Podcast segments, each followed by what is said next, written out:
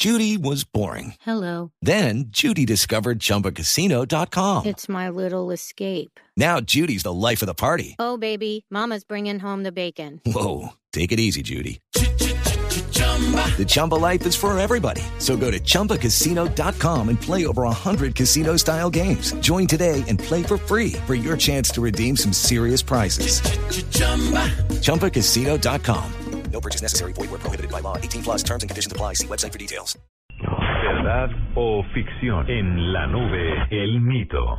Vamos a tumbar varios mitos el día de hoy, sobre todo muchos que han existido y existen en torno al uso del microondas, que si da cáncer, que si no da cáncer, que se tiene que calentar las cosas por fuera de los recipientes plásticos, que si las dejamos al aire libre dentro del microondas también es malo. Todo esto vamos a despejarlo con Irene Trejos, que es la jefe de servicios nutricionales en la clínica del Country y el Centro de Oncología para que nos cuente un poco acerca sobre esto.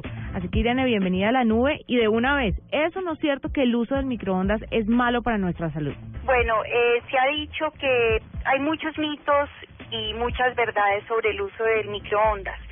Eh, yo pienso que realmente hay que tener en cuenta qué es lo que hacen las ondas, estas ondas sobre los alimentos y pues como sabemos básicamente lo que hace es que los alimentos digamos que contienen agua, los fluidos eh, o que tienen tejidos pues rápidamente absorben la energía de estas ondas del microondas y esto luego se convierte en calor, ¿de acuerdo?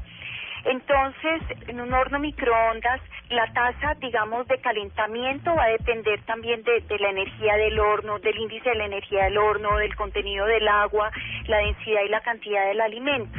Entonces, también puede cambiar la textura. Es diferente calentar un pan en un horno o calentar un pan en un microondas. Entonces, indiscutiblemente sí hay cambios en los alimentos. Va a depender mucho el tipo de alimento que vamos a calentar, desde para qué vamos a utilizar ese alimento que vamos a calentar y qué tipo de alimento vamos a calentar, si es agua o si es un alimento que viene empacado al vacío, un alimento que ya ha sido procesado, pues igual va, va a ser diferente. Bueno, y en torno a cómo calentar la comida dentro del microondas, ¿qué consejos le daría usted a esas personas? ¿Qué inevitablemente deben hacer para usar este aparato?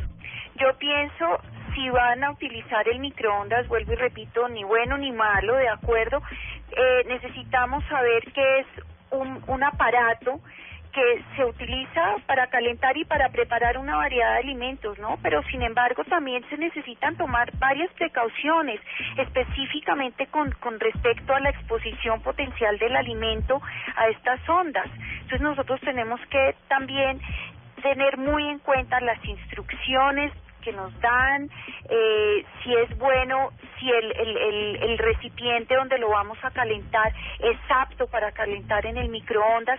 Uh -huh. Todo eso, en el momento de hacerlo, necesitamos tener muy claro cuáles son las precauciones en el uso de microondas y qué elementos podemos y no podemos utilizar con el microondas. Hoy en día hay muchos eh, plásticos diferentes en el mercado, vidrios que sí son aptos para el microondas, otros no son aptos para el microondas. Entonces pienso que es muy importante que estemos muy estemos muy enterados y tengamos muchas precauciones cuando vamos a utilizar el microondas. Mito o realidad, ¿es el microondas un posible generador de cáncer en el ser humano? Yo con respecto a que pueda o no producir eh, cáncer, antes que decir si puede o no producir cáncer en microondas, quiero decir que, digamos, en la clínica del country, nosotros al instruir a un paciente, lo que más hacemos énfasis es en la parte natural en la parte la, la, preparación natural del alimento. Entre menos contaminantes tenga entre menos pesticidas entre más menos ha sido el, eh, eh, eh, digamos eh, manipulado entre menos elaborado sea el alimento tanto mejor por ende es mucho mejor utilizar un alimento eh, desde mirarlo, desde que ha sido cultivado hasta que lo vamos a consumir. Y la manera mejor de consumirla es tener una, una manera de prepararla convencional. Si vamos a preparar un pedazo de carne, no lo preparemos en el microondas. Si vamos a preparar unos vegetales, no los preparemos en el microondas. Todo lo contrario, yo necesito que mantengan todos sus nutrientes intactos en lo posible, lo más intacto posible, porque necesito mantener el sistema inmune. ¿Y cómo lo logro mantener?